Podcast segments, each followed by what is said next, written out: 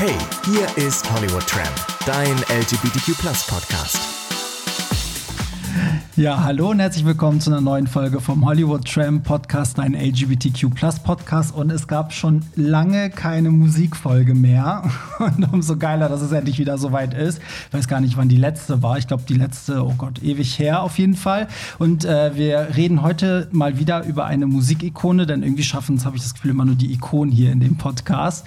Äh, nach Madonna, Britney, weiß ich nicht, wen wir noch alles hatten, ist jetzt mal Kylie Minogue dran, denn das neue Album Disco ist erschienen und ich dachte mir, warum mache ich nicht mal eine Kylie-Folge? Und da habe ich mir natürlich zwei super schnuckelige, süße Kylie Minogue-Fans eingeladen. Wobei ich sagen muss, wir sind ja im Lockdown und ähm, der René, den ihr von den ganzen anderen Folgen auch kennt, ist äh, hier bei mir Hallo. Ja. Hallo. Barry saß jetzt eine Woche lang auf einer Disco-Kugel und hat ausgebrütet und heute bin ich geschlüpft. genau, richtig. Und äh, wir haben zugeschaltet, aber Chris Fleig, und Chris Fleig kennt ihr vielleicht auch über mich, ist selber Musiker, ähm, war auch beim 5 Jahre Hollywood Tramp Livestream dabei und äh, jetzt wollen wir mal gucken, ob das klappt. Chris, äh, kannst du uns hören? Hallo, ich kann euch hören. Darling, I can see you. Get me out of the dark. ja, wir können uns zumindest hören und äh, dadurch, dass wir über Musik Musik reden, will ich eh nicht wissen, wie du gerade aussiehst. Du sitzt da wahrscheinlich in deinem Can't Get You Out of My Head Kostüm zu Hause. ja, ähm, ja, wie fangen wir denn an? Also ich meine, Kylie Minogue, das ist ja ein Riesenkatalog äh, an Musik und es ist eine unfassbar große Musikkarriere. Und ich meine, angefangen hat das ja 86. Ich erinnere mich, dass meine Mama immer die Soap äh, Neighbors geguckt hat. Und ähm, genau. sie sagte damals, dass Kylie Minogue, als sie dann anfing, Musik zu machen, fast schon so ein bisschen peinlich war. Also ich stelle mir das dann immer so vor wie bei GZSZ so eine Janine Biedermann oder Yvonne Katterfeld, die dann auf einmal Musik machen. Und das Unfassbare ist ja, wie was für eine Ikone sie geworden ist. Erinnerst du dich? Also du bist ja der Älteste in der Runde. Erinnerst du dich? Verweis auf die Age-Shaming-Folge. The shade of it all. Äh, wie alt warst du als, also 86? Warst du da Teenager? Hast 86 war ich Teenager und ich kann das nur bestätigen, weil also hast du das mitbekommen? Das war damals, absolut. Ich, das war damals also ich habe mich für ganz andere Musik interessiert, als Kylie kam. Und das hatte so eine, sowas von einer ganz spießigen Biederkeit, als äh, die ersten Singles rauskamen. Du meinst Biedermann. Biedermann. ja, aber das war tatsächlich alles so ein bisschen spießig und sehr girly und natürlich extrem schrill. Ähm, man muss dazu sagen, das ist alles auf dem Zug von Stock Aitken Waterman ähm, produziert worden und Kylie war da eigentlich eher ähm, in der späteren Phase am Start. Stock Aitken Waterman hatten eigentlich so ihre Anfänge mit ihrem, ich glaube, High Energy heißt der das sind diese Produzenten, ne? Mhm. Mhm, genau. Stock Aitken Waterman haben ähm, sehr viel aus den Anfang 80er Jahren ähm, mit in die Mitte 80er äh, genommen, zum Beispiel Dead or Alive, You Spin Me Round mhm. und ähm, Evelyn Thomas, High Energy haben sie, glaube ich, so ein bisschen adaptiert und diesen Sound größer gemacht. Und Mitte der 80er klang das alles auch extrem fresh und dann wurde das aber immer lieblicher. Und zwar lieblicher im Sinne von so Acts wie Rick Astley und, ähm, und da, da, wurde das dann auch zum Megaseller. Und ich kann mich erinnern, ich habe eine Doku mal irgendwann gesehen über Stock Aitken Waterman. Die kam aus ihrem Studio gar nicht mehr raus, weil wirklich jeder Künstler von denen produziert werden wollte. Das war so eine Hitfabrik, ne? Absolut. Haben so einen Hit nach dem anderen produziert. Ja. Und dann haben die Stimmt. halt ähm, ein Ding nach dem anderen gemacht und irgendwann kam äh, Australian Kylie dann um die Ecke. Ähm, wie das zustande kam, weiß ich jetzt eigentlich gar nicht, aber die hat halt irgendwie dann einen auf Girly gemacht und ich fand es damals eher schrecklich, wenn ich ehrlich bin. Aber war Kylie, war Kylie zu dem Zeitpunkt für die eher ein Höhepunkt oder eine von vielen? Nein, das war schon ein Höhepunkt, glaube mhm. ich. Also ich kann mich erinnern, dass ähm, eine Mitschülerin aus ihrem Austausch ja aus England kam, aber die war auch total bieder und total spießig. Und liebe Kylie Minogue. Nein, mein, mein, mein, mein, mein lieber Freund Markus und ich, wir haben uns da dann immer ein bisschen drüber lustig gemacht, weil dieser eine Satz, den sie sagte, sie kam dann irgendwie ähm, in, der, in der Schulpause, kam sie dann irgendwie zu uns und meinte, ach, das war alles so toll in England. Ach, und immer nur Kylie, Kylie, Kylie. Und das ist bis heute. Ja, die Engländer lieben ja Kylie bis heute. Kylie, Kylie, Abgöttisch, ja. ne? Ja, ja, ja. Absolut. Ist das sogar ihre, ihre Wahlheimat? Heimat, genau, sie ja, lebt ne? da. Ja. Ähm, also, um das mal weiterzuführen, was danach kam, also ähm, auf Wikipedia steht ja ganz groß, in Großbritannien ist sie die ähm, erfolgreichste nach Madonna in der Geschichte mhm. mit äh, 34 Top-10-Singles. Also Das ist schon heftig. Und ich glaube, wenn, wenn jetzt das Album Disco auf Platz 1 geht, hat sie in jedem Jahrzehnt Mhm. eine, äh, ein Nummer 1 Album gehabt. Also, das ist schon, wenn man überlegt, dass jemand von einer Soap kommt und dann Ja. auch so ein Bubble-Pop macht, wie halt I Should Be So Lucky, Ja. Lucky und Locomotion und so. Also ich muss das auch mal kurz relativieren. Ne? Ich bin äh, ein riesen Kylie-Fan geworden über die Jahre ähm, und ich habe einen unglaublichen Respekt vor ihr. Ähm, das waren die Anfänge und ähm, wenn man es mal aus, einer anderen, aus einem anderen Blickwinkel betrachtet, ganz großen Respekt, weil auch äh, mit der Hitmaschine Stock Aitken Waterman haben die viele Hits für sie aus dem, Hit, aus dem Hut gezaubert. Und nach, im Nachhinein rückblickend sind so Songs wie Better the Devil You Know und Step Back Oh, in Time, die Ja, bringen ja. natürlich total Spaß, Ja, wenn, voll, wenn, wenn sie die irgendwie live bringt, rückblickend betrachtet. Aber du fragtest ja gerade nach dem Zeitgeist und der war tatsächlich damals so. Ähm, und Fakt ist aber auch, dass sie dann in den 2000ern es unglaublich schwer hatte, ihren Erfolg zu halten. Ich glaube, in allen 90er Jahren hatte sie kein, einziger Al kein einziges Album platziert in den Staaten. Das Das, stimmt, passierte erst ähm, in den 2000ern. Das heißt, Kylie hat sich wirklich nicht unterkriegen lassen und ähm, hat dann in, in, in, in England halt sehr viel ähm, äh, rumexperimentiert mit anderen Produzenten. Ähm, ich glaube, Stock Aitken Waterman, mit denen hatte sie einen Vertrag bis für die ersten vier Alben. Ich glaube nur bis 91, 92 oder sowas. Ne? Ja, ich glaube, das waren aber auch die vier Alben oder so. Mhm. Und dann kam so diese Indie, Indie-Kylie. Mhm. Ja, Richtig, genau. Ja, ich würde auch sagen, die 90er waren so, so ein Einbruch. Ne? Da, da wurde ja Kylie praktisch schon für tot erklärt. Also ich weiß auch noch, als die Nick Cave-Nummer rauskam, hieß es auch immer so, ja, jetzt schafft sie nur noch einen Song als Feature. Wobei das nur kommerziell, ne? Also nur kommerziell Ja. war sie abgeschrieben, Genau. aber so, glaube ich, kritikertechnisch kam das Ja. alles sehr, sehr gut an, die 90er-Sachen. Ja, weil sie halt, also sie war ja immer super mutig, ne? Also Ja, sie hat genau. ja Sachen gemacht, Ja. die man eigentlich von so einer, ich sag mal, von so einer Popgöre Genau. eigentlich gar nicht erwartet hat. Und ich habe das auch so empfunden, dass dann wirklich äh, so 2000er Spinning Around war eigentlich so, also da ist ja alles explodiert. Also Absolut. alle sagen immer Can't Get You Out of My Head, aber ich finde eigentlich war das so auch noch mal so ein Das so ein, war eigentlich das war ihr die Comeback Rückkehr, eigentlich, ja. ja. Light Years Album, also ein Jahr oder ein Album vor Fever schon, ne? Ja, Genau. absolut. Wir können ja, bevor wir äh, insgesamt mal ihre, also ich glaube, wenn wir über das neue Album reden, durchleuchten wir ihre Karriere eh äh, gezwungenermaßen. Ja. Deswegen die alles entscheidende Frage in die Runde. Gott, ich hoffe, wir streiten uns gleich nicht. Wie findet ihr, wie findet ihr das neue Album Disco? Ich finde es phänomenal gut. Ich finde es phänomenal gut. Also die, die Standardedition sind zwölf Songs und ich finde die ersten zehn, einschließlich Nummer zehn, kann man richtig gut durchhören. Ähm, den zehnten fand ich erst so, was ist Dance Floor Darling, glaube ich, der zehnte. Ähm, Unstoppable, oder? Nee, warte, jetzt muss ich mal hier, jetzt muss ich mal selber abzählen. Genau, der auf dem Ja, Cover stehen Dance nämlich Floor, keine genau, Zahlen. Dance Floor Darling ist Nummer 10, dann Genau. kommt Unstoppable und dann Celebrate You und dann gibt es ja noch die vier Genau, Deluxe genau. Aber ich dachte erst bei, bei Dance Floor Darling, ja, hm, der gefällt mir wahrscheinlich nicht so gut. Und der kriegt ja dann zum Ende nochmal so einen Twist, weil der Ja, wird der ja wird immer immer schneller. schneller, ja. Und dann dachte ich, boah, geil. Und dann, ja, also ich finde die ersten zehn Songs richtig, richtig gut. Und ja, die letzten beiden kann man hören, aber die ersten zehn sind so meine Favoriten von zwölf. Zehn von zwölf ist doch schon mal. Ah, ich finde Celebrate You, also mochte ich am Anfang auch nicht, aber so, so, wenn das kommt, ist es schon so ein Finale, so ein kleines. Also Mhm. es passt schon, finde ich. Also, ähm, Chris, was sagst du so generell einmal zum Album? Ich finde es richtig, richtig gelungen und super. Also ich habe einiges erwartet. Im Sommer wurde das ja dick angekündigt mit ähm, ja, Kylie geht jetzt zurück zu ihren Roots und Disco ist das Motto. Ich glaube, der, Albums, äh, der Albumtitel ähm, hat sehr früh äh, schon fest äh, Mit, mit, gestanden, mit zur ersten Single schon. Ja, mit, Mhm. mit zur ersten Single. Und häufig ist es ja aber so, dass Künstler irgendwas äh, ankündigen und sagen, oh, jetzt der große Return zur, zur Disco-Ära. Das ist die persönlichste Platte, die ich Ja, je gemacht genau. habe. Kylie Seit- Teen. Seit 200 Jahren. Und ich muss wirklich sagen, ich bin mehr als begeistert, weil dieser Balanceakt, also A, dem Disco auch zu, äh, gerecht zu werden, ähm, eben der Disco-Ära der Ende 70er, mit all der Instrumentierung, mit diesen Strings, mit funky Guitars und das dann aber zusammen zu kombinieren mit aktuellem Sound und sich selbst dann noch treu zu bleiben, ist eine echte Meisterleistung. Total. Hat übrigens auch die beste kritische Bewertung bis Ja. jetzt. Ne? Hat bei Metacritic 80 von 100 Punkten, was für ein Pop-Album schon heftig richtig viel ist. ja. Und sie hat noch nie so eine hohe Wertung bekommen. Also alle Alben waren immer nur im 60er-Bereich.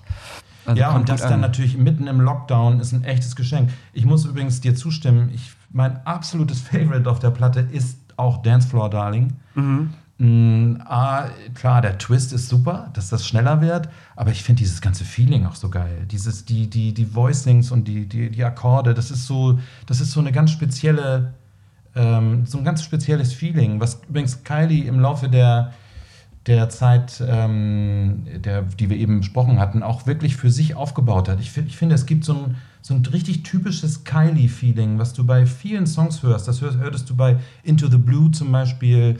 Das hörtest du bei All the Lovers und genauso auch hier auf vielen weiteren Songs.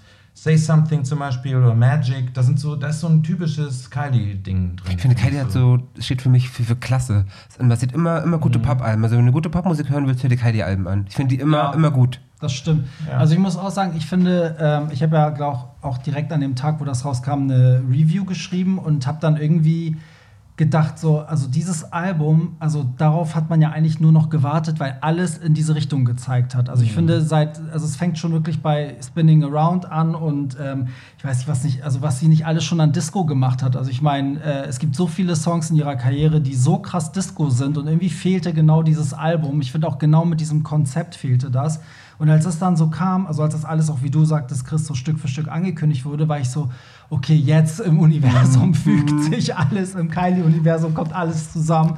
Und deswegen bin ich auch froh, dass die Platte so geworden ist, weil einige haben auch geschrieben, äh, das ist kein Disco, aber das ist auf jeden Fall Fakt. Also wenn du mit jemandem redest, der vielleicht auch Produzent ist oder sich mit, mit Disco und Hausmusik auskennt, wird dir jeder bestätigen, das ist, also sie, sie arbeitet sich durch ganz viele Haus- und Disco-Genres durch. Also kann man nicht sagen, das ist kein Disco. Ich will euch trotzdem mal einige Kommentare vorlesen. Oh, oh. Also einmal, einer hat geschrieben, ich, ähm, irgendwie bin ich enttäuscht, da die Lieder allesamt nichts Neues sind. Alles schon mal da gewesen, zwei Flops nacheinander. Wo sind die Aphrodite und Kiss Me Once Momente? Und jemand anderes hat geschrieben, wo sind die Hits, die, Ohr, die Ohrwürmer? Ähm, ich finde, sie hätte sich Stuart Price krallen sollen. Es ist schon äh, ein, was, Hat sie das ist schon schon ein gehabt? wenig Trash. Stuart Price hatte sie ja schon bei Aphrodite. Ja. Was übrigens mein, mein wenigsten gemochtes Album ist. Echt? Ich mag das nicht so gerne, ja. Okay, du bist ausgeladen. I know, aber dafür liebe ich zum Beispiel Body Language und X. Das sind so meine Favoriten. Ah ja, spannend. Ja, so hat jeder sein Ding. Ne? Ich, äh,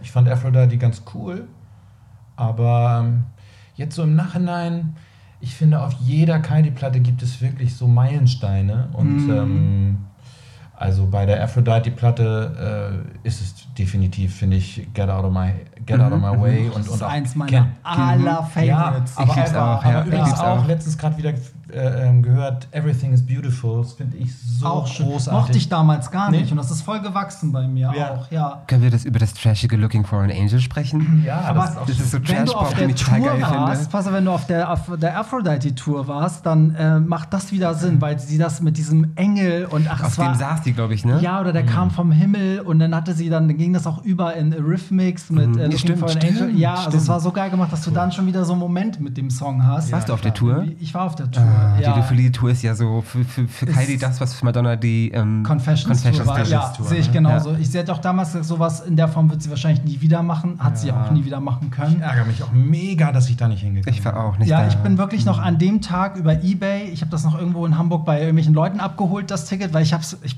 weiß gar nicht, warum ich mir kein Ticket gekauft habe. Und dann war ich an dem Tag aber so, nee, du musst dahin, du musst dahin. Da hatte ich schon auf YouTube natürlich Sachen gesehen, das war natürlich äh, der Fehler, dann wusste ich schon, wie krass diese Bühne ist.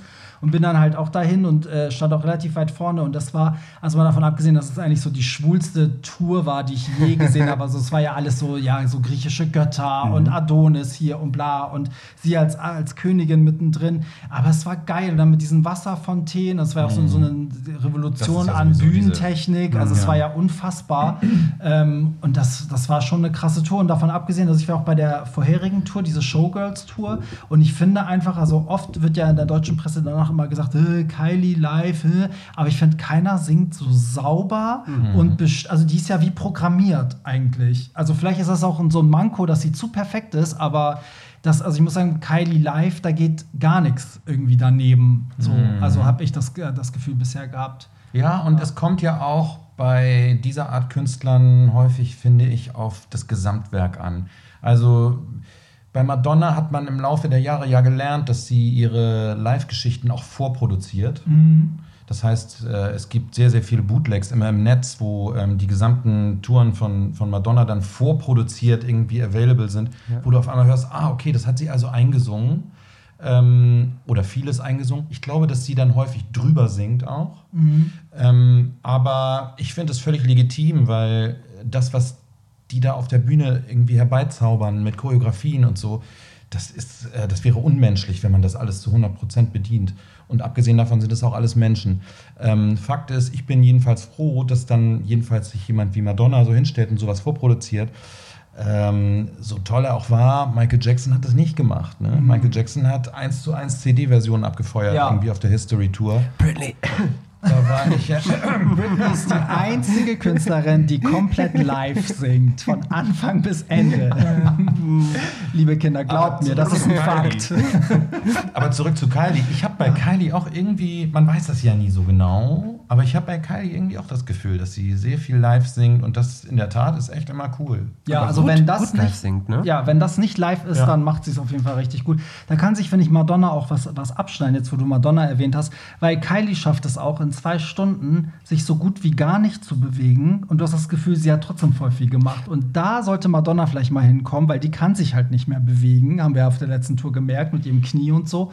Und die muss man auch äh, irgendwie mal zurückschrauben und merken, dass man auch eine, eine Show produzieren kann, wo sie einfach als Königin in der Mitte steht, ein paar Handbewegungen macht wie Kylie, zwei, drei Schritte und die anderen lässt sie machen, oder? Mm, Ja. Das macht Kylie, finde ich, immer ganz geschickt. Aber ich finde, da haben beide so ein bisschen ein unterschiedliches Image. Weil Total, Kylie, ja. wie gesagt, ist für mich halt so klasse. So, die steht auf der Bühne in super schönen designten Outfits, steht nur da und singt, alle tanzen um sich herum. Keiner darf sie anfassen. Keiner darf sie anfassen. Ja. Das macht so Kylie für mich aus. Aber das ist auch eine Kunst. Bei Kylie funktioniert das. Ich habe mal ähm, Christina Aguilera gesehen. Mhm, wir auch. Und, Welche äh, Tour? Welche Tour? Die Tour, wo Jan Delay im Vorprogramm war. Ich glaube, das war Ach, Back die, to Basics. die Back to Okay. Basics Tour. Ja.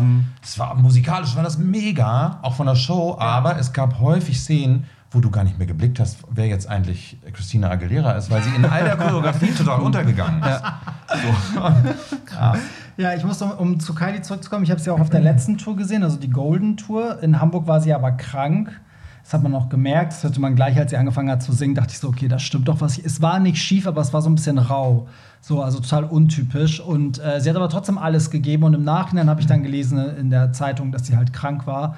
Und äh, das war ja das letzte Europakonzert, soweit ich weiß. Und ich glaube, da dachte sie sich, okay, durchziehen, dann ist die Tour abgehakt, anstatt dass man noch mal für ein Konzert wiederkommen muss. Ähm, und das war ja so das schlechteste Konzert. Lag aber auch daran, dass dieses Golden-Ding, also man muss auch dazu sagen, wenn du nicht mehr in die ganz großen Arenen kannst und das Budget runterschrauben musst, dann ist das bei so jemandem wie Kylie natürlich fatal, weil du dann natürlich auch enttäuscht bist, weil, ne, vergleich mal jetzt diese Ja, ja, Aphrodite-Tour mit der Golden Tour. Aber es gab ja, du hast einen wichtigen Punkt vergessen. Äh, Kylies Konzertveranstalter ist pleite oder Das war die Tour davor. Nee, das war die Tour äh, nach Aphrodite. Genau, die Kiss Me Once Die Tour. Once genau. Tour, Und da hatte, ich, genau. da hatte ich Karten für Und das zwar für die heißt- Loge ja. und dann abgesagt. Und das Ja. Zwei Wochen Geld vorher. zurückgekriegt? Nee, ja, der Schmerz sitzt wohl tief. keiner bis heute, soweit ich weiß. Ja. Weil das war ja 2015, da habe ich ja auch mit äh, Hollywood Tramp angefangen und dann hat sie ja als einzigen Deutschland-Gig das Melt-Festival gemacht. Da war ich nämlich auch. Und dann durfte ich als einziger zum Soundcheck, und das ist vielleicht auch so eine witzige Anekdote, das ist vielleicht die Anekdote, wo ich Kylie am nächsten war. Hat sie da in die meinem 99 Leben. Luftballons gesungen? Ja, Absolut. Und deswegen das ist es so geil. abgefahren, weil dieser Balanceakt vom Meld, das fand ich so beeindruckend, weil das Meld-Festival war eigentlich eher bekannt dafür, Indie-Artists zu booken. Ähm, die sind ab und an sind sie mal ausgebrochen. Ich glaube, die Shop Boys haben da auch mal Robin gespielt. hatten die vorher auch Robin, schon aber mal, Robbie, ja. Robin ist eigentlich eher auch Indie. So War zumindest geht mal sehr, Eher, ja. Geht eher so ein bisschen in die Richtung Ro Royce Murphy oder so. Ja. Ähm, aber Kylie ist durch und durch Pop und ich habe da mit einem Freund immer gewettet. Ich so, ey, wenn wir da hinkommen, die spielt doch ihre ganzen alten, ihre, das, das spielt die doch nicht, weil Mhm. das ganze Meldpublikum will doch eher so elektronische Sachen hören. Ich habe knallhart die Wette verloren. Mhm. The Locomotion kam. Und seitdem kommt mir das, wird mir das immer wieder aufs Butterbrot Ich, geschmiert. ich glaube, ich bin der Einzige in der Runde, der Kylie noch nie live gesehen hat, im Sinne Krass. von, sie performt auf der Bühne. Ich habe sie mal bei einer Talkshow gesehen. Bei welcher? Ich- Darf ich den Namen hier sagen? Markus Lanz. Ja, natürlich darfst du das sagen. Ja, ich weiß nicht, ob man das so sagen soll. ähm, da war ich, da habe ich Karten für gekauft. Das haben, die haben, glaube ich, 5 Euro gekostet damals. Da war sie Gast. Und ähm, sie fuhr halt vor in so einem schwarzen Van und stieg dann aus. Und theoretisch ist es so, du fährst halt rein in diesen Hof, dann geht das Tor zu, dann sind so Gitterstäbe und dann können die halt so raus aus dem Auto, dass die direkt rein können. So. Und äh, da standen ganz viele draußen, wir waren glaube ich 20 Leute oder so und dann kam die Managerin raus und meinte, ja, Kylie kommt nach der Show noch. Und wir dachten schon so, ja, als ob. Und keine zwei Minuten später stand Kylie vor uns. Dann ist sie trotzdem noch rausgekommen und hat Autogramme gegeben, Fotos gemacht. Ach, krass. Super Super. lieb, Wann super, super nett. Hm? Wann war das? Äh, vor zwei, drei Jahren? Ach, gar nicht so lange her. Nee. Ach, Was für einen Song hat sie performt? Gar keinen. Sie hat Nee, nur da gesessen und geredet. So, genau. Und wenige Wochen vorher oder nachher ähm, war ich dann nochmal, weil Shania Twain da war. Und bei der war das gar nicht so. Also Mhm. die kam nicht raus, gar nichts, hat nichts, nichts zu uns gesagt, nichts und ist auch irgendwie nur 20 Minuten in der Sendung geblieben und ist dann wieder weg. Aber Kylie war super sympathisch. Super, super Ja, das, das genau, ist meine, immer. meine Anekdote wollte ich nämlich noch erzählen vom Meld. Das war nämlich auch, dass sie so sympathisch ist. Also ich war halt mittags bei diesem ähm, Soundcheck und da durfte eigentlich äh, Presse nicht hin, aber ich hatte dann so, ein- so ein Erlaubnis dafür. Ich wurde ja auch zum Meld eingeladen extra für diese Kylie-Geschichte, weil die sich wahrscheinlich dachten, okay, die Fanbase ist gay, wenn so ein Gay-Medium vorher Werbung macht, dann kommen vielleicht auch ein paar Gays zum Meld. So. Äh, ich finde, das Meld ist ja eh auch so ein, so ein sehr schwulenfreundliches Festival. Absolut. Also das ist dadurch auch, dass es so elektronisch ist. Naja, auf jeden Fall war mittags halt dieser Soundcheck. Das Festivalgelände war ja noch dicht. Und dann haben sich da irgendwie so zwölf Bodyguards wie so eine Wand davor gestellt. Und dann fingen sie halt an zu proben. Und dann hat sie nach zwei Minuten das abgebrochen und dann so ganz nett zu denen so ins Mikro gesagt: So, ihr könnt euch an die Seite stellen, ihr habt jetzt Feierabend, mich stört das überhaupt nicht. Es können alle, die hier sind, zugucken. So. Und das fand ich erstmal mega sympathisch, weil dann hatte sie halt die Bühne frei und konnte halt proben. Und äh, die vom Meld-Team, die Leute standen halt alle wie so Fans im Graben mit so Schildchen. Ich glaube, die waren super stolz, dass die Kylie bekommen Ja. haben. So, und haben so Schildchen hochgehalten und so. Und da gibt es auch eine Geschichte, also einer vom Meld musste eine Stunde in die nächste Stadt fahren, um einen Heliumballon in Rot zu besorgen, eben für 99 ja, Luftballons. so. stimmt. Und sie hat halt an dem Abend echt äh, die englische Version von Nena gesungen. das habe ich mir heute, aber- angeguckt auf ja, YouTube. Ja, das, das war richtig so ein Highlight. Und äh, aber von der Setlist, ja, ich habe auch gedacht, sie wird wahrscheinlich so ein bisschen so die B-Seiten oder die spezielleren Sachen, aber sie hat halt volle Pulle, ihr Mainstream und die Leute sind so durchgedreht. Also ich habe so viele Typen halt auch, die sich Ja. so auf die Schulter. Ich glaube, die, die Heteros fanden es halt auch einfach mega geil, dass da mal so richtig so die Pop-Schiene Absolut. Und das wurde. fand ich so wichtig, ein so großes, tolles Zeichen, ähm, dass eben Pop, was ja häufig so verpönt wird, auch so Indie-Festivals, so nach dem Motto, ach nee, äh, dass das irgendwie, dass das so eingeschlagen hat, ist einfach ein richtig toller Moment gewesen. Und das, ähm, glaube ich, hat ihr gut getan, weil ähm, eben diese Geschichten mit dem abgesagten, mit der abgesagten Tournee im Vorfeld passiert sind. Ähm, genau, und das Ja. war, glaube ich, wann war das? 15, ne? 15 Genau. war das. Ja. Und das mit der Tournee, ich glaube, das sitzt richtig tief bei den Fans, weil als dann Golden rauskam, war unter jedem Hollywood-Trap-Artikel mindestens zwei, drei Leute, die geschrieben haben, die schuldet mir noch Geld. Ja, ich finde es auch total schade und ich war dann auch nicht mehr auf der Golden Tour. Ja. Nicht, weil ich ihr das übel genommen habe, aber dann war so, hm, nee. Ja, Aber da sind wir wieder beim Thema, wann ähm, will man jemanden, will man jemanden schlecht oder scheiße finden und wann nicht. Ne? Mhm. Also, wo du gerade die Kommentare vorgelesen hattest, ich erlebe das so häufig oder äh, schneide das so häufig mit, dass Leute irgendwie, wenn sie irgendetwas doof finden wollen, äh, dann sowieso auch immer was finden. Das ist so, wie wenn du mit jemandem ins Kino gehst und der gleich schon von vornherein mit verschränkten Armen Ja. den Film Ja. anschaut. Das ist doch der, der Punkt, glaube ich. Und ähm, daher, ich finde dieses Album nicht nur deswegen so toll, weil sie zurück zu den Roots äh, zurückgekommen ist, sondern ich finde es eigentlich super, dass dieser Spagat gelungen ist, ähm, äh, eine Produktion abzufeuern, die eben auch tief aus den Wurzeln der, der, der Gay Roots übrigens auch äh, ähm, äh, tief den, den Gay äh, Roots entsprechen. Denn die Disco-Ära, die Studio 54-Ära in den, in den End 70er Jahren, die hat ihren Ursprung gefunden aus den New Yorker Nachtclubleben. Ähm, und diese Styles, die sich in, der, in dieser Disco-Musik irgendwie dann entwickelt haben, und das sind halt Acts wie Gloria Gaynor, das sind Acts wie Chick oder Earth, Wind and Fire, die das dann natürlich alles groß gemacht haben. Nicht zu vergessen Donna Summer. Und diese ganzen Elemente, die sind in dieser neuen Platte drin. Das heißt, das ist nicht nur einfach so gesagt, hier Disco und jetzt tanzt mal alle, sondern das ist wirklich sehr liebevoll umgesetzt und produziert. Und auch da hat Kylie ein Händchen für, sich genau die richtigen Produzenten dafür zu suchen, die das auch, die das auch wirklich wertschätzen und gut machen.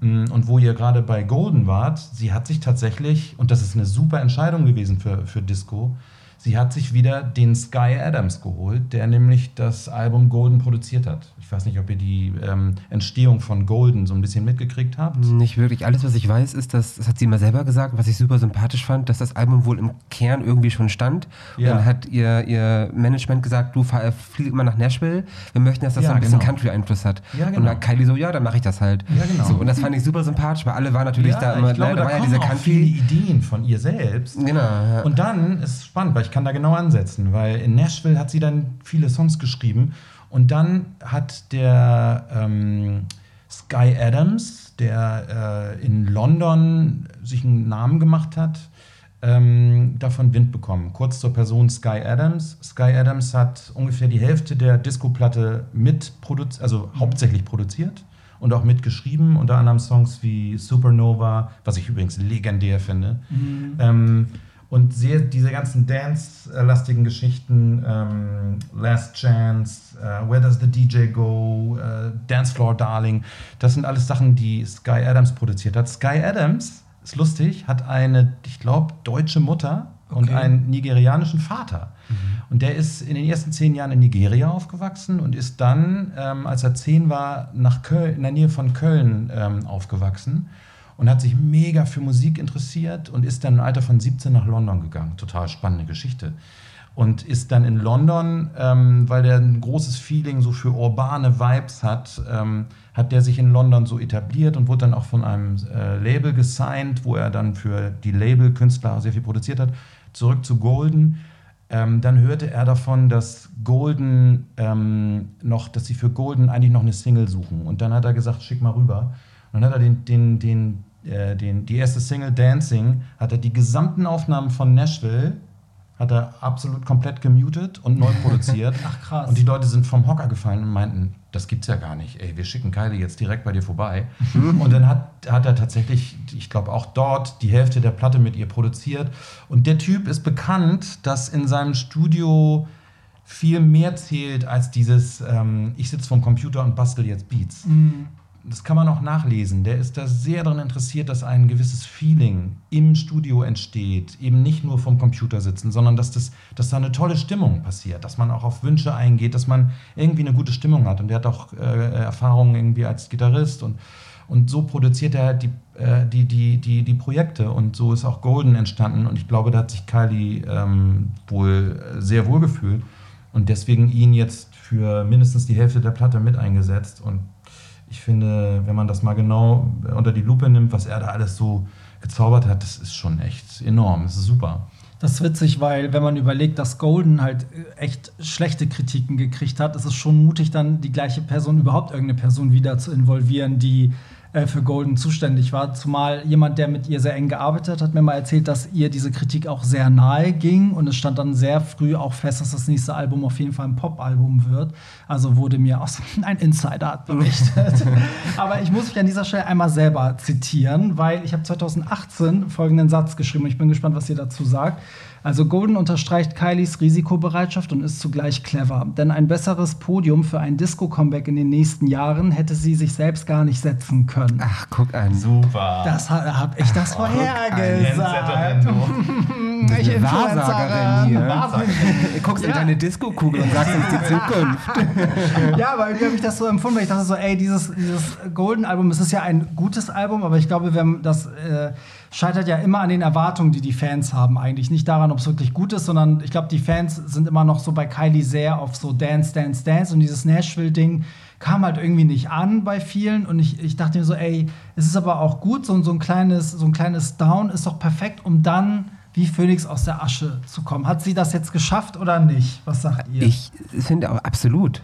Also ich habe mir nämlich heute aufgeschrieben, äh, die Midweeks sind nämlich heute raus und da ist das Album in Deutschland auf Platz 1 und in den USA auf Platz 9. Ach, krass. Und das ist für, für USA-Verhältnisse, für Kylie schon echt krass, weil äh, Golden war auf Platz 64, Kiss Me Once 31, Aphrodite 19 und X nur auf 139. Oh, ciao. Mhm, Und in den Midweeks auf 9. Also mal gucken, Krass. was dabei Mega, das rauskommt. freut mich. Also freut auch von mir absolut Ja. 100 Punkte. Ich Ja. finde super. Also Äh, was ist denn euer Favorit auf dem Album? Äh, Miss a Thing, Real Groove und Monday Blues sind direkt hintereinander. Und Ja, zwischen den Singles. So. Also deswegen sage ich ja, so die ersten zehn Songs kann ich komplett durchhören. Ja. ja. Ja, das kann man sowieso. Meine Favorites, einen Favorite habe ich schon genannt. Ich finde Dance Floor Darling mega. Ich finde Supernova total hervorstechend. Und ich finde tatsächlich auch die erste Single, Say Something. Ja, finde ich Ziemlich auch cool. Also, Ich äh, war auch richtig überrascht von Last Chance, weil ich habe das gehört und dachte, ey, das ist so ABBA. Ich mag ja gar nicht Stimmt. ABBA, aber es ist Stimmt. so ABBA und irgendwie war das, also irgendwie hat mich das voll überrascht. Irgendwie war es Stimmt mega ja. cool. Also, also das, was mir übrigens bei dem letzten Song Celebrate You auffiel, ähm, da, wenn man sich dann einen deutschen Text vorstellt, ist man schon so ein bisschen im Schlageruniversum, finde ich. Also das ist so, äh, aber äh, ist ja auch nicht unbedingt immer verkehrt. Ne? Also, ähm, naja, hör dir Born This Way von Lady Gaga an. Da sind, glaube ich, so fünf. Schlagerlieder drauf. ist wirklich so. Also. was ist denn dein Favorite? Mein Favorite ist äh, also richtig krass gewachsenes Say Something. Das fand ich als Single erstmal gut und finde es jetzt einfach mega geil. Also ich glaube, das wäre auch ein geiler Tour-Opener irgendwie. Ich glaube Last Chance und ähm, ja, Dancefloor Darling jetzt mittlerweile, weil ich das am Ende so geil finde, wenn der Song auf einmal schneller wird. Aber bei Tour Opener muss ich widersprechen, weil ich habe mir das ganz anders ausgemalt Na, mit der okay, Tour. wie hast du es dir ausgemacht? Ich erste meine, Kylie hört ja zu. Der erste Song muss Your Disco Needs You sein, das ist doch ganz klar. So als Opener, ey, deine Disco braucht dich jetzt, so komm Absolut. her. Da muss ich auch sagen, also äh, sie hat ja jetzt auch so, so ein Live, also was heißt Livestream, sie hat halt so eine Live-Performance gemacht. wo die Infinite man, Disco oder genau, so, ne? da, da konnte man ja. Ja. Tickets verkaufen. Und da merkt man dann auch, wie gut sich ihre Diskografie in dieses Album einreiht, weil das einfach alles Hand in Hand gibt. Sie hat zum Beispiel auch Slow ähm, ein Mashup gemacht mit Donna Summers Geil. I Love to Love You, Baby. Geil. Also, da sind wir ja wieder ja, bei, der, bei der alten Geschichte. Genau, da sind wir wieder Übrigens, bei der alten Geschichte. ähm, kurze Frage. Wisst ihr, wer ähm, Your Disco Needs You geschrieben hat? Pet Shop nee. Boys? Nein, Sondern? Robbie Williams. Echt? Ach, Ja. was. Und das ist auf der Lightyears-Platte, finde ich. Also irgendwo weiß man von Robbie ja, dass er irgendwie so ein Talent hat, sich in so Sachen reinzudenken, dass er jetzt nun aber die Village People wählt. Das ist, das ist ja definitiv eine, Ja, eine, ja. Eine, ein Tribute an die Village People und Ja. an, an die wirklich Studio 54-Zeit. YMCA. Ähm, womit wir auch nochmal einen weiteren Namen haben, weil das darf nicht unerwähnt bleiben. Studio 54 ist ein mega Einfluss irgendwie auf dieser Platte. Erwähnt sie auch. Nur Also kurz irgendwie für, für die, die es vielleicht nicht wissen, Studio 54 war der wegweisendste Club überhaupt in der New Yorker Nachtlebensszene, öffnete 1977. Es gibt einen legendären Film Stimmt. mit Ryan Phillippe in den 90ern entstanden. Oh, der ist Unbedingt mal gut. angucken. Also kleiner, Ich glaube, kleiner 86 wurde der geschlossen, ne? Tipp, genau. Ja, Mitte der ja, 80er. genau, in den Ja, Mitte der 80er. ja. Aber die Hochzeit war Ende der 70er und da sind halt alle Stars auch hingegangen zum Feiern. Ja. Und viele Stars wurden auch abgelehnt vor der Tür. Und nicht nur, nicht nur singende Promis, sondern ja auch so Leute wie Andy Warhol und so. Ja, Ja, absolut. Ne? Also Übrigens, Kylie Künstler. war nie da. Nein, nein, War sie nicht? War sie wirklich nicht. Da sie war gesagt. Kylie war zu jung. Ja, oder? ja, die war aber nie im Studio 54. Ah ja, da waren ja alle, da war ja irgendwie, wie heißt nochmal die Frontfrau von, von Blond? Blond, ach, äh, Debbie Harry. Genau, sie war ja Blondie. irgendwie, es gibt ja Bilder von Grace Jones, Michael Jackson, Ja, ja, genau. also alle möglichen. und Nile Rodgers, Mhm. ähm, der ja ein ganz, ganz bekannter Funk-Gitarrist ist, äh, bekannt natürlich auch durch ähm, Daft Punk's Get Lucky, ähm, aber Nile Rodgers ist auch ganz, ganz wichtig für die Disco-Szene gewesen in den Ende 70er Jahren. Der hat halt so Sachen geschrieben wie äh, Le Freak Mhm. von Chick und äh, Diana Ross ähm, produziert. War ja nicht Ähm, auch und- Teil von Chick als, als Ja, Band? ist auch ein Ja. Teil von Chick, absolut, genau, richtig, ja. genau. Und ähm, er stand, ich glaube, auf der Silvesterparty 1979 vor dem Studio 54 und wurde nicht reingelassen. Krass. Und ich glaube 78 oder 79. Und das war der Abend, an dem Le Freak entstanden ist, weil er ist dann völlig frustriert mit seinem ähm, Bassisten Bernard Edwards, ist er dann zurück ins Studio gegangen und gesagt, das kann ja wohl nicht wahr sein, irgendwie, dass wir da abgelehnt werden. Und dann haben sie, haben sie einen Song geschrieben, Fuck Off. Und daraus wurde dann The Freak. und dann witzig. irgendwie, Nile Rodgers habe ich mal am, am, am roten Teppich getroffen, Out. gesehen, wie auch immer man das sagen möchte. Das ist ein krasser Rodgers. Musiker einfach. Also Ja. der hätte eigentlich, also ich würde mal ja wissen, was der aus Disco gemacht hätte, weil der wäre ja wie gemacht als äh, Absolut.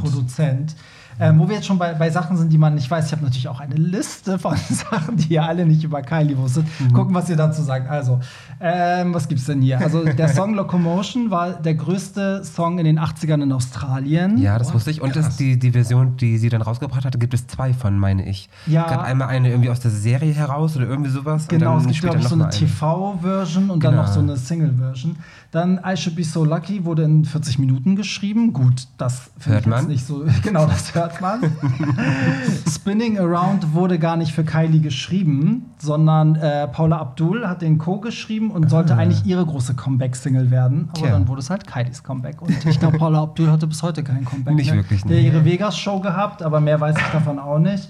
Ja, ähm, ja das war mal so ein paar Fakten äh, nebenbei. Ja, gut. Und in Studio 54 war sie auch nie. Aber trotzdem, ich glaube, äh, ein paar mehr Gay-Facts zu dem Thema. Natürlich war das Studio 54 aus den Ende 70ern auch, glaube ich, sehr schwul besucht. Ich war übrigens auch nie da, da war ich nämlich zu jung. ähm, aber äh, man hört ja so einiges, wenn man irgendwie äh, sich für solche Sachen interessiert. Und ich habe dann auch mal nachgelesen, wo dann eigentlich so überhaupt die Disco-Roots entstanden sind. Ähm, und das ist wohl ein New Yorker DJ gewesen. Ähm, namens äh, David Mancuso. Und der hat Anfang der 70er Jahre, war ein unglaublich erfolgreicher DJ in New York. Der hat immer Privatpartys gegeben, wo er irgendwie genau so einen Stil aufgelegt hat. Und das war in der Gay-Culture halt äh, der absolute Hotspot, weil damals so Gay Rights ja noch überhaupt gar nicht so weit waren wie heutzutage. Und das waren einfach private Partys. Und deswegen war da das ganze Treiben und, äh, und, und, und das Feeling auf diesen Partys wohl legendär, weil es da einen Türsteher gab und alles andere war privat. Aber die Queer-Community schon wieder, ne? Das Ja, ist ja absolut. ein, ein, ein äh, Deswegen, Pool glaub- an Kreativität immer Absolut. Und ich glaube, das muss man in diesem Disco-Kylie-Ding eben auch erwähnen, irgendwie, dass das auch wirklich maßgeblich dazu beigetragen hat, dass es dann am Ende dann in den 70ern dann auch äh, immer größer wurde und dann äh, auch so große Clubs entstanden sind wie das Studio 54. Ja, und, Übrigens äh, gibt es eine Textzeile auf dem Album, wo das Studio 54 Genau, auch erwähnt meinte Ist ich schon, Ja. Dancefloor Darling? Ja, ich glaube ja, auch. Ne? Und sie erwähnt ja ganz viele Disco-Sachen aus. Sie erwähnt ja auch I Will Survive und sowas. Ja, ja, Mhm. stimmt. Äh, übrigens aus Disco ist ja dann auch Haus entsprungen. Durch die Digitalisierung und so kam ja dann irgendwann äh, die Hausmusik. Ähm, was wollte ich euch denn jetzt fragen? Genau, ich wollte von euch einmal wissen. Ähm, nee, jetzt habe ich den Faden verloren. Was Ich hätte eine denn Frage. Ja. Ja, habt ihr einen Lieblingssong von Kylie? Weil meiner ist nämlich tatsächlich Yo Disco Nizio. Echt? So das schwulste überhaupt. Das ist auch der schwulste Song, den ich kenne, glaube ich. Aber ich liebe diesen Song. Also ich höre den, diesen, vor allem dieses Highlight am Ende, wenn sie diesen Opera-stilartigen Gesang macht. Großartig. Ich liebe es. Ich finde das auch super. Aber es ist nicht mein Lieblingssong. Ich glaube, oh, was feiere Schwer, ich ne? denn von, von, von Kylie am allermeisten? Ich finde Into the Blue wirklich megamäßig auf der Kiss Me Once Platte. Ich hätte auch gedacht, dass das eine Ähm, richtig große Nummer für sie wird. Ja, aber- ich fand aber auch die ganze äh, Phase äh, auf X fand ich cool. Oh, Wow. ist so gut. Super. Mhm. Und ähm, das darf man, glaube ich, auch nicht unerwähnt lassen. In den 90ern wurde es ja sehr still, aber dieses unglaubliche Comeback, ich habe das damals hautnah miterlebt. Ähm, ich habe damals äh, tatsächlich jede, jedes Wochenende aufgelegt und ähm, das war genau in der Phase, als Can't Get You Out of My Head rauskam und das war einfach eine Bombe. Also Ja. das hat wirklich alles lahmgelegt. Ja, das Ähm, stimmt. vom Style finde ich, ist nicht unbedingt eine Neuerfindung des Rades, aber wieder mal, und das ist so, so Kylie-typisch, das Gesamtbild ist einfach unfassbar stilvoll. Ne? Also, ähm, Und und, da hat sie sich nämlich gefunden, Ja. finde ich. Also, das Total, war ja. stilvoll, dieses Video, diese ganze Optik und der gesamte Stil des Albums irgendwie, ähm, das war einfach, das war einfach echt legendär. Also, Ja. was ist dein äh, Ähm, Lieblingssong von Kylie? Oh Gott, eigentlich habe ich immer gedacht, Slow Ah, wäre mein Lieblingssong mhm. irgendwie. Aber jetzt äh, lief ja gerade zum Album-Release auf YouTube 24 Stunden lang äh, Disco-TV Ja. von Kylie. Da laufen halt die ganzen Videos und da habe ich mich echt erwischt, wie ich dann alle 10 Minuten, das ist mein Lieblingssong. Nein, das ist mein Lieblingssong. Nein, das. Aber ich muss sagen, was mir dabei aufgefallen ist, ist auf jeden Fall, dass Kylie, also ich würde sagen, mutig beschreibt sie so am besten, weil sie hat immer Sachen gemacht, die man halt nicht erwartet hat, die andere nicht gemacht haben und eigentlich ihre Fehltritte, also wenn man damals zu der Zeit gesagt hat, oh, das war jetzt irgendwie ein Flop oder ein Fehltritt, das wurde im Nachhinein immer doch so, ein- so ein signifikantes Ding ihrer Karriere. Also ich fand zum Beispiel auch nach Can't Get You Out of My Head, ich meine, alle Singles waren da ja heftig, ne? Also äh, In Your Eyes, Love at First Sight, das waren ja alles so eine Kracher. Und dann sowas wie Slow zu machen, was für damals total Ja, komisch war, weil war total ich weiß, als die Stimmt. Videopremiere auf MTV kam, ich saß da und habe Ja. auf den Beat gewartet. Ich habe Ja. darauf gewartet, dass der Song losgeht. Das mag Und ich bis heute total gerne, wenn der Song und- läuft, dieses Dim, Dim, Dim, Dim, Ja, Dim. und es Oh, passiert geil. einfach nicht so. Ja. Der Song bleibt so und du denkst so, ja, hat der Produzent den Beat vergessen? Das ist jetzt eine falsche Version. Und irgendwann, das war halt so krass mutig und auch Body Language war in der Hinsicht auch so, weil ich erinnere mich noch an so eine Pressekonferenz, wo dann so ein Reporter meinte, ja, wo sind denn die, die Dancefloor-Filler? So, und das war natürlich nach Can't Get You Out of My Head, dachte man so, okay, jetzt wird sie so die neue Disco, Ja, Donna und Summer. Und genau das hat dann sie wäre sie aber gemacht. heute nicht mehr da. Genau. Wenn sie das immer wieder gemacht hätte, wäre sie Genau. heute nicht mehr da. Und ich glaube, das hat sie durch diese tief, äh, diesen tiefen Fall in den 90ern echt gelernt, dass sie irgendwie das macht, worauf sie Bock hat. Ja, das glaube ich auch. Und das wollte ich, äh, darauf wollte ich hinaus, dass man eigentlich in ihrer Diskografie niemals ein zweites Can't Get You Out of My Head findet, kein zweites äh, I Should Be So Lucky oder Slow oder was auch immer. Also du hast ja ganz viele Künstler, selbst jemand wie Ariana Grande, da kannst du ganz oft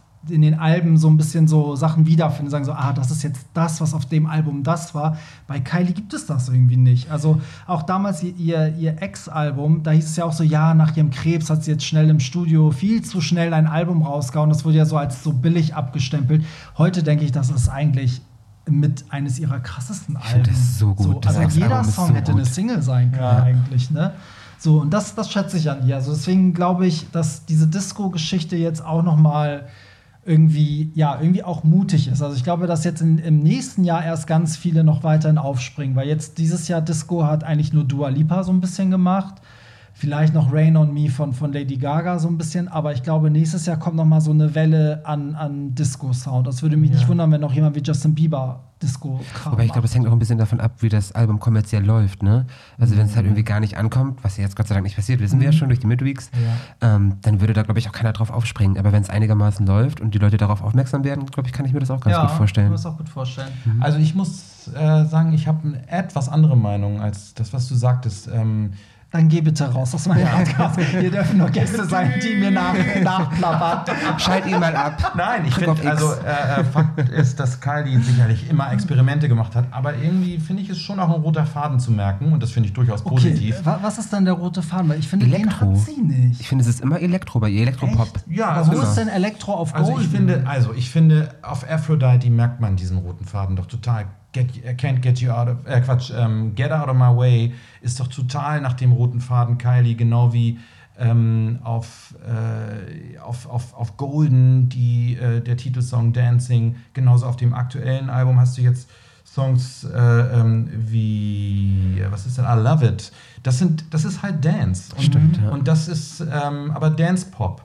Und Ja. das ist ihre Heimat. Und Find das ich baut auch. sie immer Find aus und, und schmückt sie aus. Und das finde ich auch völlig legitim und richtig gut, dass sie dann auch mal sowas macht wie Country. Ähm, aber es ist musikalisch nicht unbedingt so mit der Axt durch die Tür, wie Madonna das immer macht. Mhm. Ähm, da hast du halt richtig extrem, extrem andere Welten, wie wir es jetzt mit der letzten Ja. Platte erlebt haben. Ja. Ähm, und, äh, und auch Madonna kommt dann häufig dann wieder zurück, wieder zu so Sachen irgendwie, wie auf der Platte davor. Ähm, aber bei Kylie ist das irgendwie, finde ich, so immer so, die, so diese Dance-Ecke. Finde ich auch, ja. Die Ja. gefällt mir mega. Du hast ja am Anfang auch gesagt, äh, diese Kylie-Momente, vielleicht ist der rote Faden ja auch einfach Kylie selber. Ja, ne? also, ja.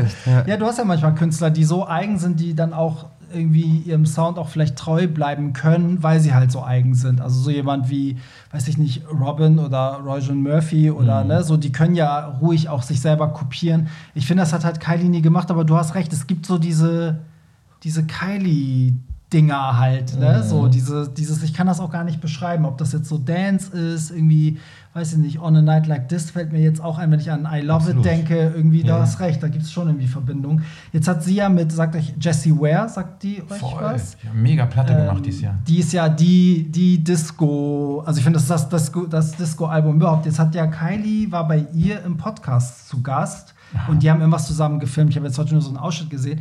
Das wäre so mein Traum. Also Kylie und Jessie Ware in einem Duett. Äh, wen würdet ihr euch wünschen als Duettpartner? Von Kylie? Ja, sagen wir mal, wir können ja auch sagen, ein, ein Song auf äh, Disco wird jetzt noch mal geremixed mit einem Feature. Ich hätte da jemanden. Na? Eigentlich voll naheliegend, Madonna. Weil, erstens finde ich, machen die beiden ja doch relativ ähnliche Musik. Madonna hat ja auch immer diesen Elektro-Touch in ihrer Musik. Madonna hat doch mal dieses T-Shirt getragen, wo die sind Kylie ja Minogue drauf stand. offensichtlich Fans voneinander. Voll. Ne? Ja. Und ich habe extra noch gegoogelt, ob es ein gemeinsames Bild von den beiden gibt. Gibt es nicht. Gibt es nicht. Warum okay. nicht? Das ist so naheliegend. Aber da gibt es doch dieses legendäre Bild, wo irgendjemand vorsteht. Und habe ich letztens irgendwo aufgeschnappt. Es gibt ein Bild, wo Madonna und Kylie zusammenkommen. Und da steht aber dummerweise gerade jemand vor.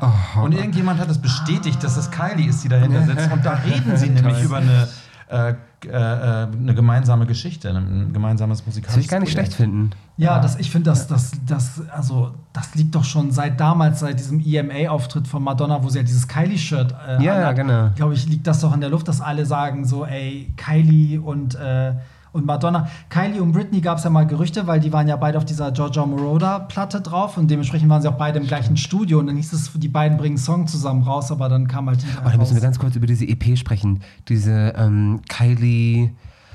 Sie hat mit irgendeinem Typen mal eine EP gemacht. Die Songs waren Black and White, Your Body und If I Can't Have You, glaube ich, oder so. Ja, oh mein ja. Gott, sind oh das Gott, ich geile komme gerade Songs. nicht auf seinen Namen. Ja, Ich weiß seinen Namen war, auch grad nicht. Das war eigentlich schon so ein Vorbote. Voll, total. Das Stimmt. klingt, die könnten jetzt auch auf dem Album sein. Stimmt. Ja, und die sind so gut, die Songs. Ja, gibt's auch auf Spotify, ne? Ist ja alles. Genau, äh, ja. Stimmt, das habe ich. Oh Gott, das habe ich schon wieder voll vergessen. Ja, was die nicht noch so alles nebenbei immer macht. Super ne? viel. Ja, zwischen ihren normalen Studioalben hat sie immer so viele Sachen. Also Live-Alben, äh, Compilations. Ja, du hast wirklich zu jeder Tour. Ich habe letztens in die Golden Live-Geschichte mal reingehört.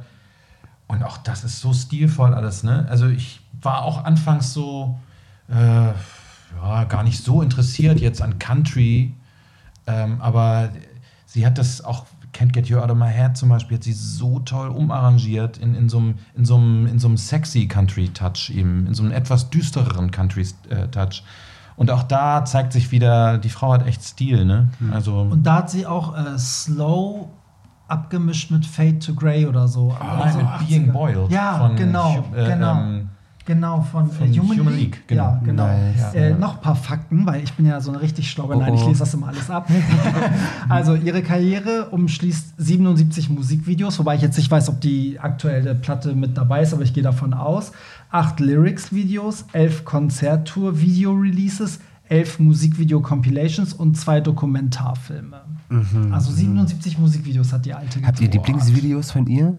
Ja, auch wieder, muss ich sagen, Slow. Slow, ne? Dieser wie Haufen an Slow Menschen. ist mega. Ja, Ja. Slow ist mega. Aber Can't Get You Out of My Head ist schon legendär auch. Ist ne? Legendär, auch. ja, Sehr futurist, fu, fu, Ja. futuristisch. Futuristic.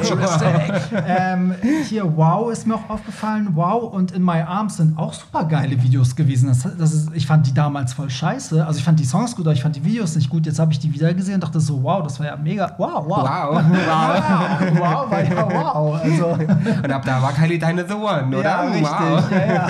Oh mein Gott. Aber Barry, jetzt habe ich eine Frage an dich. ja. Where does the DJ go? Ja, ich weiß, also ja, wir wissen ja alle, für mich, dass sie den Song für mich geschrieben hat. Das ist ja kein Geheimnis. Äh, ja, was soll ich dazu sagen? Jetzt, äh, genau, zum Abschluss. Wir sind an einem Punkt, finde ich, in Kylies Karriere, wo man absolut nicht sehen kann, was, Was kommt. jetzt Also bei kommt, ja. Golden habe ich irgendwie schon gesehen, dass irgendwas Dance-mäßiges kommt. Jetzt ist so ein Punkt, ich weiß überhaupt nicht, was kommt. Vielleicht kommt sogar eine Pause. Man weiß es bei Kylie nicht. Was, was glaubt ihr, was, was wird sie als nächstes machen? Schwer zu sagen. Also, wie alt ist sie jetzt? 52, glaube ich. Ja.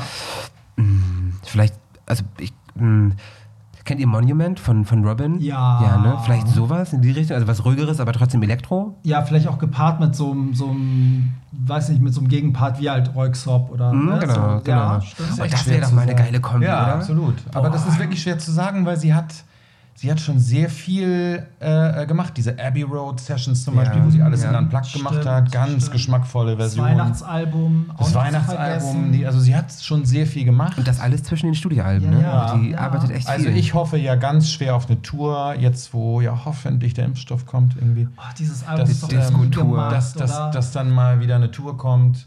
Was glaubt ihr irgendwie? Wird Also- das wieder so eine Stadiontour oder ist sie diesmal so? Wo war die Golden? War ja, glaube ich, etwas kleiner. ne? Das ich war glaube, in Hamburg war sie im Meertheater, wenn Genau, ich und mich das richtig ist erinnere. wirklich viel, viel kleiner als die Arena so und äh, dementsprechend war auch die Bühne nicht so, äh, nicht so pompös. Mhm. Ähm, sie hat jetzt in einem Interview gesagt, dass sie ja super gern mit dem Album touren würde, weil sie stellt sich das so vor ähm, wie die größte Disco, die es jemals gab, also eine mobile Disco sozusagen und sie würde es halt cool finden, wenn man die ganze Halle in einen Club verwandelt, wie auch immer man das machen will. Also so hat sie es halt gesagt. Und sie hat ja auch bei der Kiss Me Once Tour, als äh, On a Night Like This kam, hat sie ja auch immer den Song so introduced von wegen Willkommen zur größten Disco der Welt und dann kamen halt die ganzen Laser und so.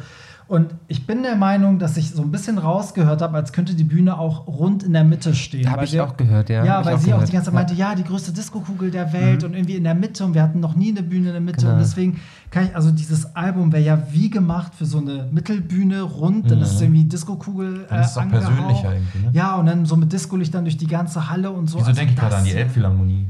Ja, aber so. Ah, sowas. Ja, weil das auch auch rundum ist. Ja, ja. weil es rundum ist. Also, Ja, ne- ne vielleicht so eine Tour, ne? Also ich Also- meine, Madonna hat ja auch so eine Theater-Tour gemacht, glaube ich. Und ähm, ja, ich kann mir auch vorstellen, dass sie so einen Weg geht. Oder vielleicht was Klassisches, ne? Dass sie vielleicht irgendwie mit einem mit, einem- mit einer String-Section irgendwie auf Tour geht und das dann Ja. irgendwie so ein bisschen klassisch alles macht. Also Ich glaube, das Ding bei Kylie ist ja, dass das ist so komisch. Ich kenne niemanden, der sie scheiße findet. Das ist eigentlich so die einzige Künstlerin, wo selbst Leute, die sagen, ah, ich höre die Musik nicht, aber sagen, sie ist voll süß oder so. Ja. Also ich kenne niemanden, der sagt so, oh, die alte kann ich nicht ab. Und ich glaube aber auch, es gibt kaum Musiker, die sie ablehnen würden. Und das ist immer so interessant. Also ich glaube, sie könnte mit allem Möglichen zusammenarbeiten. Also es würde mich nicht wundern, wenn Kylie plötzlich auch mit Metallica was macht, aber plötzlich auch mit auch Britney mal was spannend. Macht. Kylie featuring Bushido. Ja, okay. What the? Okay, Why? macht die deutsche Form auf einmal Rapperin. Aber ja, deswegen zum ersten Mal ich, weiß ich überhaupt nicht, was da jetzt kommen könnte. Also ich glaube, ihr war schon bewusst, dass diese Disco-Nummer bei den schwulen Fans super zieht. Und ich glaube, sie weiß auch, dass die, die einzigen, die noch übrig sind, Die sind. konsumfreudig, die Gays sind. Das weiß sie absolut, da bin ich mir sicher. Ähm, aber ich weiß halt überhaupt nicht, was jetzt kommen könnte. Vielleicht auch wirklich sowas MTV Unplugged mit Kylie. Wäre auch geil. Ja. So mal alles. Ich bin erstmal gespannt auf die Infinite äh, Disco-Sause. Die habe ich nämlich noch nicht gesehen. Hast du die gesehen? Leider nicht. Ich habe nur Ausschnitte gesehen. Ja, ich noch auch. nicht ganz ja, gut, einen geguckt. kleinen Ausschnitt habe ich auch gesehen. Da sah sie super aus. Das sah alles geil aus. Ja. Das ist halt, ja, es muss, also die muss irgendwann auf Tour gehen. Ich würde sogar cool finden, wenn sie so lange nichts nachschiebt, bis sie sogar erstmal eine Tour dazu machen kann. Von mir aus kann sie ja noch mal in einem Jahr eine Deluxe äh, Special irgendwas Re-Release machen mit Bonustracks, aber dann soll sie bitte mit diesem Album auf Tour kommen. Mit so, mit so, so zwei, zwei LPs, dann, ne, auf der einen Seite äh, Disco und auf der anderen Seite eine Coverversion von Disco-Songs. so wie Cher. Geil. So ein oh, bitte nicht, bitte nicht. Dieses Album. Oh, furchtbar, oder? Und das feiern, guck mal, sowas feiern die Leute. Und bei Disco schreiben sie dann so, äh, wo- äh. Ja, Ja, aber das ist ja auch nicht unbedingt äh, auf alle bezogen. Also das ist. Haben wir eigentlich, warum haben wir bis heute keine Share-Folge gemacht? Können wir uns ja vielleicht mal wieder treffen Stimmt. zu einer, Ja, zu einer genau. Ich glaube, die müsste Sehr dann aber doppelt so lange gehen. Aber Barry, du musst die Frage noch beantworten, wo der DJ hingeht. Ach so, ja, keine Ahnung. Wo, Wo ist geht denn der der Feierabend DJ? hin? Ja, Ich glaube, ich habe dich wirklich, ich habe dich in Berlin mal irgendwann gesehen. Da bist du hübsch mit jemandem mitgegangen. Ich sag jetzt aber auch nicht, wann das war. Aber kannst du dich erinnern?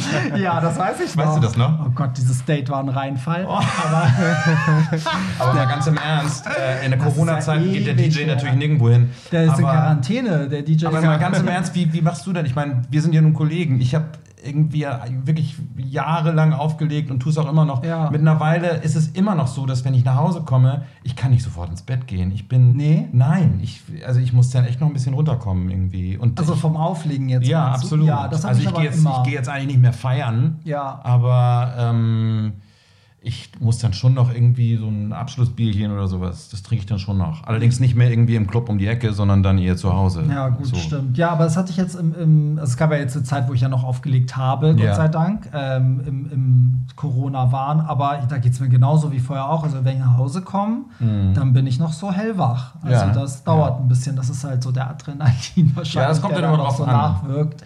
Genau. Irgendwie, ja, und äh, man sagt übrigens, das ist jetzt total uninteressant, René, für dich, aber man sagt, dass DJs ihr Tief äh, am Mittwoch haben, weil das rein äh, von den Hormonen her so gesteuert ist, dass wenn du am Samstag durch, also lange aufbleibst, dieses, dieses Adrenalin, alles hast, ne, diese Euphorie, dass dann rein so biochemisch, was in deinem Körper passiert, hast du am Mittwoch einen Down. Wie gut, dass heute Sonntag ist. Ja, ja. ja, also kannst du darauf achten. Irgendwie bei mir hat sich das noch nicht bestätigt, aber dich nie wieder an am Mittwoch. Macht keine Deals am Mittwoch mit mir.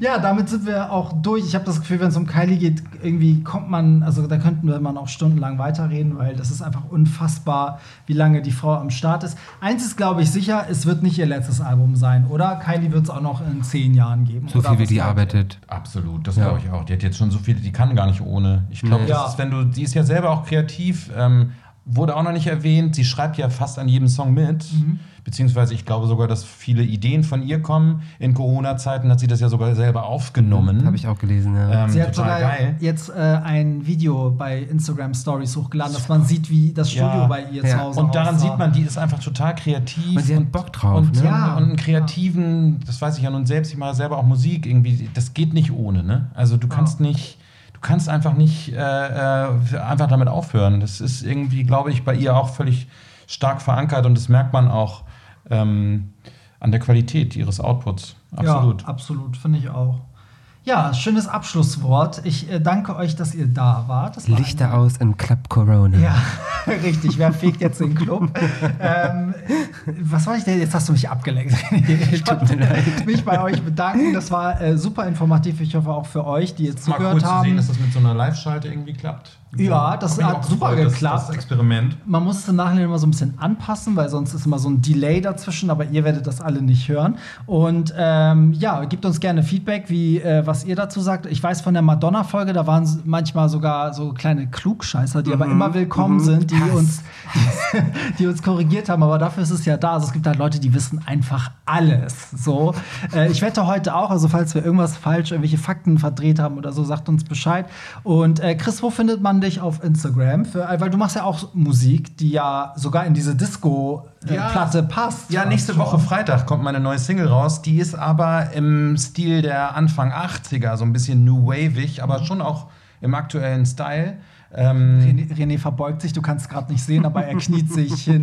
New Wave ist große Liebe. ja, cool. Wie heißt die Nummer? A Phantom Conversation. Und die kommt am- die kommt äh, ähm, am kommenden Freitag raus. das ist der Das ist der 20., 20. genau. ja. Da kommt äh, mein, also der Song überall raus, digital und auch das Video, was ich vor dem Lockdown in Venedig aufgenommen habe. Das war echt ein großes Glück.